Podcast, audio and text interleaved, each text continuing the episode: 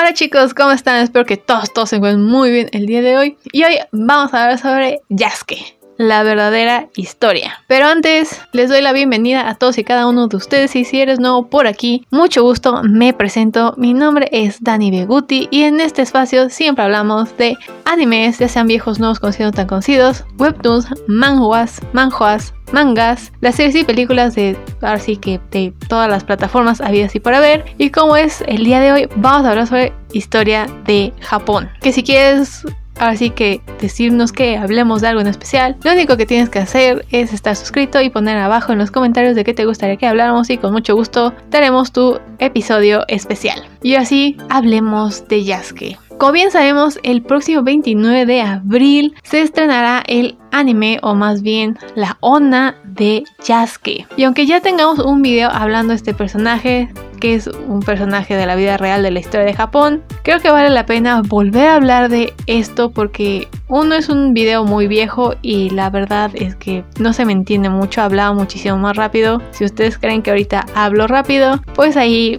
era mil veces más rápido y pues mejor volverlo a hacer y así si había más información pues por qué no agregarla. Pero así, ya es que tuvo una vida un tanto interesante, tanto cosas buenas como cosas malas. Durante el siglo XVI, los japoneses comenzaron a tener contacto con las personas provenientes de África, ya que estos eran llevados a aquel país como obviamente esclavos de los misioneros jesuitas portugueses y uno de estos esclavos fue obviamente Yasuke, quien, fue, quien viajó a Japón junto a un italiano llamado Alessandro Viligiano y fue ahí mismo donde conoció a Oda Nobunaga, un poderoso daimyo del, del periodo Sengoku a inicios del al inicio del periodo Asuyuchi Momoyama en 1581. Nobunaga le pidió a Yasuke que fuera desvestido de la cintura hacia abajo y pues que fuera frotado para cerciorarse personalmente que su tono de piel negro como carbón era natural, pues creían que lo habían pintado así por diversión, ya que tenemos que decir que para los japoneses esto era algo nuevo, nunca habían visto a alguien como Yasuke,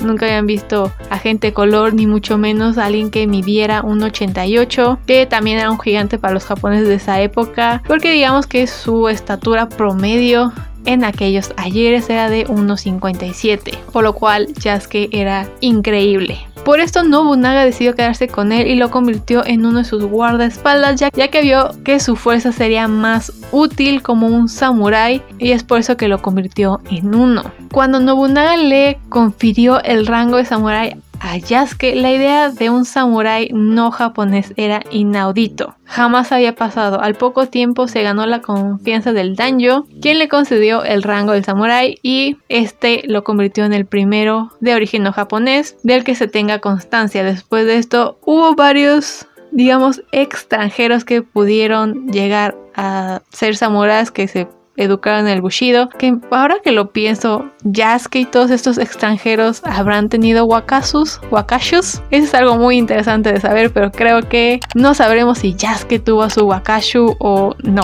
piénsenlo. Pero bueno, Yasuke luchó por su nuevo señor y llegó a formar parte de su círculo muy íntimo muy íntimo, incluso de los pocos elegidos que podían cenar junto con él. Al cabo de un año, Yasuke pertenecía a los escalafones más altos de la clase guerrera de Japón, los samuráis. Poco tiempo después, el africano hablaba japonés con una fluidez increíble y ya podía cabalgar junto a Nobunaga en el campo de batalla. Yasuke le ayudó como samurái en muchos enfrentamientos que tenían en esta época, en especial con el clan Take durante la batalla de Tenmokuzan, Nobunaga mantenía el control del centro de Japón enfrentándose a los clanes Moroi, Uesugi y Hoyo. Durante el llamado del incidente de Honoji, el poderoso Nobunaga murió traicionado por uno de sus principales generales. Akechi Mitsuhide, el general que lo traicionó bueno, que traicionó a su clan, quedó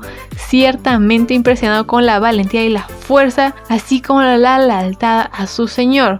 Por este motivo el general decidió perdonar la vida a Yasuke, ofreciéndole finalmente su libertad. Aunque aquí también podemos encontrar mucha información al respecto del por qué no lo mataron. Algunos dicen que realmente lo dejaron libre porque no se merecía hacer un seppuku o el harakiri, por lo mismo de que él era extranjero y decidieron pues simplemente dejarlo ir. Yo en lo personal prefiero creer que lo dejaron libre porque demostró su lealtad hacia Nobunaga hasta el final y eso pues hablaba mucho de él y hablaba mucho de lo bueno que podía ser pues ahora sí que Yasuke que también seguramente tuvo algo que ver que fuera extranjero y no sintieran esa conexión como que se lo mereciera en cierto grado y por eso lo dejaron libre. Aunque también hay otras teorías que dicen que efectivamente convirtió, eh, cometidos en Puku pero prácticamente en todas las páginas que pueden encontrar sobre la vida de Yasuke